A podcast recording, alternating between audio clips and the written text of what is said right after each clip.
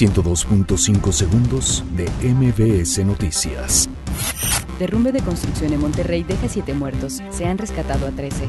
Anuncia Andrés Manuel López Obrador amnistía a presos políticos desde el primer día de su gobierno. Guajardo defiende la política económica implementada por la actual administración. Debate entre candidatos a la dirigencia del PAN durará una hora con 15 minutos. Estudiantes de la UNAM rechazan respuesta que dio el rector a su pliego petitorio. Sustitución en servicios parlamentarios del Congreso de la Ciudad de México provoca errores de conducción en sesiones. Tormenta tropical de Sergio incrementa velocidad de desplazamiento rumbo a Baja California. Suman 17 presentados ante la autoridad judicial por motín en la UNAM. Aumenta a 12 el número de muertos por inundaciones en Mallorca.